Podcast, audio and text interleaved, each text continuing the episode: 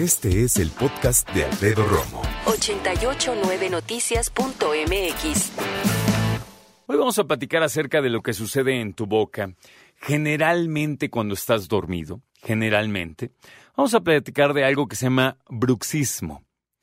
Rechinar los dientes. Invitamos al doctor y afortunadamente ya llegó. Se vino en bici, ya ven, ayer estamos platicando del Día Mundial de la Bicicleta. El doctor Roberto Rodríguez, quien es médico adscrito a esto, estomatología del Hospital General de México. Antes que nada, doctor, bienvenido. Muchas gracias por la invitación. ¿Cómo se define el bruxismo, doctor? ¿Qué es? Pues el bruxismo es una condición patológica, como tal es un desgaste de los dientes, pero es un desgaste que no es fisiológico, no es funcional. No es por trata- usarlos. Exactamente, no es debido a la- una masticación normal o al hablar o la vida cotidiana, sino más bien es una condición este, enfermiza.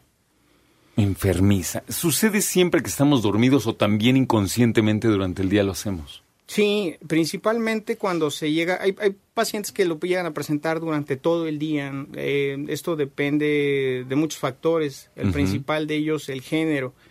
Y sobre todo, sobre todo está ligado a una eh, edad, digámoslo así, edad adulto, edad este rumbo a mm, eh, ser adulto mayor. Y esto es más que nada debido al estrés. ¿Y es género te refieres entonces a quién? ¿Quién lo hace más, hombres o mujeres? masculino. Hombres, Hombres. adultos mayores. Sí, sí. Son los que más rechinan los Adultos jóvenes y adultos mayores. Ok. Y me hablas del estrés. Sí, claro. Ok. Vamos a ver, esto es importante. Son personas que rechinan consciente o inconscientemente los dientes. Se hacen de lado a lado, de atrás para adelante. ¿Cómo es ese desgaste? ¿Cómo, cómo es el movimiento de la boca? Lo- lo- te lo pregunto, doctor, para que los que nos escuchan a lo mejor lo identifiquen por si es que lo tienen o lo practican sin querer. Prácticamente el 90% de la, de la población, si no es que más, lo padecemos. En- si todos nosotros hacemos un, un análisis viéndonos quizá al espejo cuando realizamos el, la higiene bucal, este, un, un análisis ¿no? clínico de los dientes, eh, podemos encontrar ciertos desgastes en lo que son los dientes de, de enfrente, los dientes anteriores, que son con los que regularmente cortamos los, los alimentos, o incluso los molares. Por ejemplo, em, un ejemplo que a lo mejor la gente puede identificar mucho es la palabra rumiar. Los rumiantes, por ejemplo, los, los bovinos, las vacas como tal, tienen los molares planos. ¿Por qué? Porque todo el tiempo están rechinando los dientes para Claro. poder masticar. Claro. Sí, efectivamente es en el día, es en la noche, principalmente es en la noche. Y eso es, eh, eh, hay muchos mitos incluso, ¿no? Algunos que mencionan incluso la presencia del mintos o lombrices como tal. Y esto es mentira. Eso Eh, no es cierto. No es cierto. Tiende mucho a, a la condición social, incluso. Le repito, o sea, por ejemplo, el, la cuestión a qué te dedicas, ¿no? El día a día, lo que te lleva a tener cierto estrés, estrés que te llevas cuando eh, al periodo de, de dormir. Entonces, es sobre todo cuando tenemos estos movimientos. Sí, puede ser regularmente de atrás hacia adelante, incluso cuando dormimos, con, ya sea con la pareja o con alguien podemos eh, preguntarle si durante la noche estamos haciendo este tipo de movimientos. Es muy clásico porque se escucha. No solamente este, se escucha, sino que es eh, para la persona que nos llega a ver, pues es un poco angustiante, ¿no? La ver, ver la forma en la que nos desgastamos los dientes. Híjole, qué tremendo. Me quedé pensando, y ayer que estábamos planeando el programa de hoy, eh, encontré que hay personas que también se muerden la parte de las mejillas, pero por dentro. ¿Cómo se llama esa parte de la boca? Eh, bueno, regularmente se llama mejilla como tal, pero la, algunas personas anteriormente le llamaban carrillo. Ok. Sí, este, sobre todo de personas que, bueno, algunos tienen mejilla generosa como tal, el sobrepeso también afecta demasiado, este, y bueno, en, en algunos pacientes, por ejemplo, los pacientes eh, jóvenes, ahora ya se está presentando en pacientes pediátricos, esto es, la verdad, esto es En crítico niños. en niños, sí, porque eh, son quienes menos deberían de tener una condición de estrés, ¿no? Hay que mencionar que sus dientes, pues a lo mejor de la primera dentición, algunos los conocemos como dientes de leche, eh, pues van a mudar, van a, a tener una dentición permanente. Sin embargo, eh, digo, el, el hecho de que cambien una dentadura totalmente no quiere decir que, que, está bien que se desgasten, ellos no deberían de tener esta situación. No deberían, sin embargo, y mire, a colación, a lo mejor usted, doctor, tiene más información, pero yo sabía que hay tres cosas que estresan mucho a los niños, que es cambiar de casa, cambiar de escuela y obviamente que sus padres se separen. Esas tres cosas en una investigación mostraron que era lo que más puede estresar a un niño. Por supuesto. Sobre entonces, forma parte de eso. Y entonces, ah, las personas que rechinan los dientes, que se le van desgastando los dientes por estrés, nos dice principalmente, ¿hasta dónde puede llegar esto? O sea, puede de plano rebajarse cierto porcentaje de diente de tanto hacer esto? Claro, claro. Este, recordemos que el diente como tal, a lo mejor a veces no le tomamos tanta importancia, ¿no? Sin embargo, eh, la dentadura presenta una importancia, híjole, de ahí comemos, eh, la salud en general de un paciente de ahí depende. Si un paciente no tiene buena alimentación, pues no va a tener buena salud como Totalmente. tal. Sin embargo, son tejidos que se les conoce como permanentes. Una vez que se llega a desgastar, eh, puede exponerse el nervio del mismo diente, puede lesionarse los tejidos de del diente y pueden perderse totalmente. El doctor se aventó una estadística cercana y nos dice que nueve de cada diez personas tenemos bruxismo en nuestro país, aunque me dice ahorita, pues prácticamente todos. Y yo le decía, ¿es una condición humana? Sí.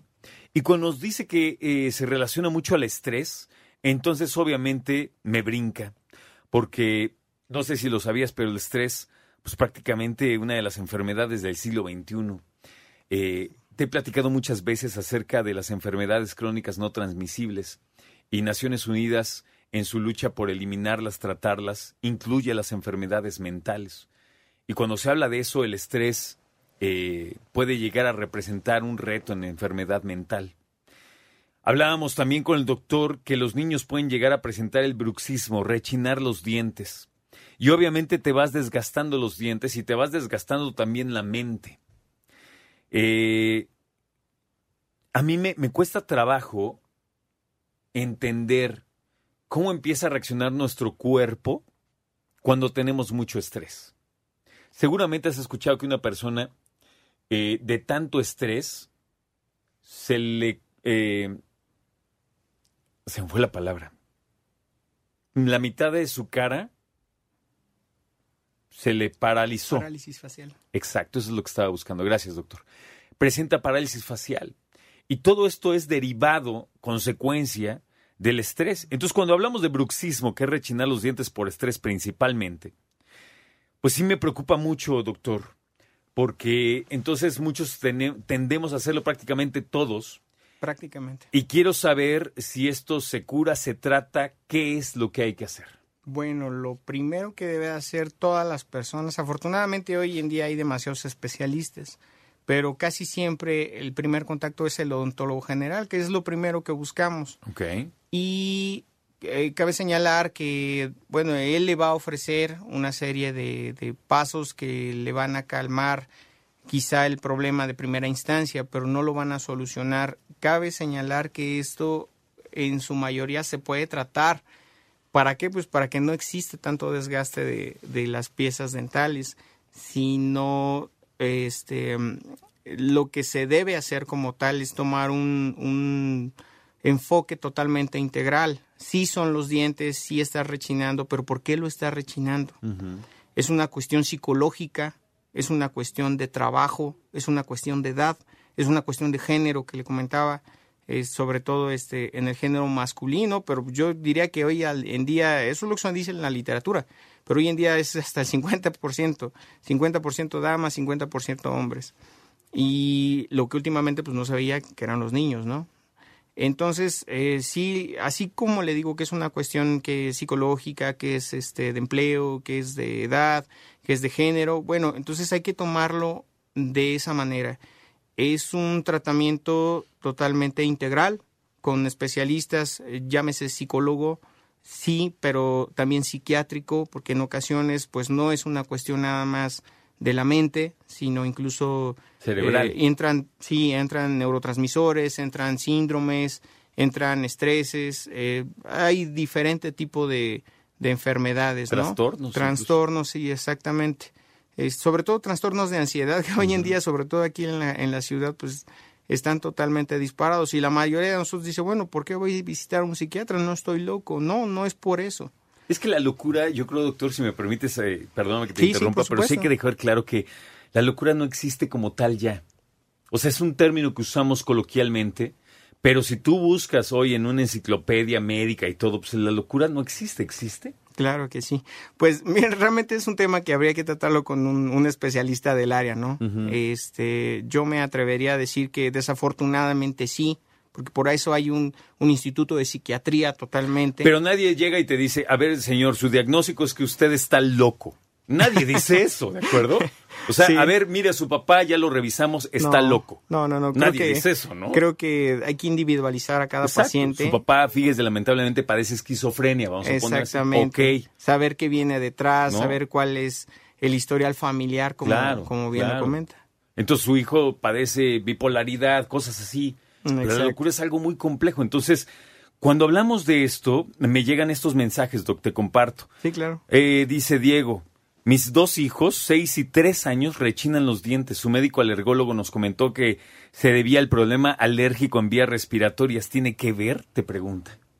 Sí, por supuesto sí, porque, mm, bueno, en específico si estamos hablando de alergias, tienen que ver con la vía respiratoria. Hay pacientes que no pueden eh, respirar de una manera adecuada. Entonces se hacen respiradores bucales como tal. ¿Cómo? ¿Por qué? Pues tengo totalmente tapada la nariz, tengo que abrir la boca, mm. ¿sí? Eso de todos modos le lleva a otros hábitos. Sin embargo, no solo es una cuestión de del alergólogo. Sí, vamos con el alergólogo, pero también hay que ir con el odontopediatra, pero también hay que llevarlo con el con el este, psiquiatra o con el psicólogo que es pediatra también y vamos, hay que buscar otros factores que estén desencadenando como tal el problema. Te quiero preguntar algo, estando bien conscientes que ya nos dijiste que tienes incluso a veces que tratar todo de una manera multidisciplinaria en cuestión médica, pero si alguien compra una guardia para la boca, para dormir, ¿eso ayuda? Ayuda a mitigar el problema de, de un inicio como una barrera de protección. Pero no eh, lo resuelve, vamos a ponerlo así.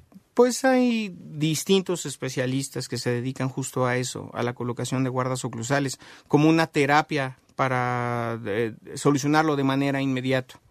Pero realmente funcionan, sí, pero funcionan por periodos de tiempo. Eso. Ahora hay que hacerlo con las personas adecuadas, incluso en el hospital hay un, eh, una parte exclusivamente dedicada a trastornos de la articulación.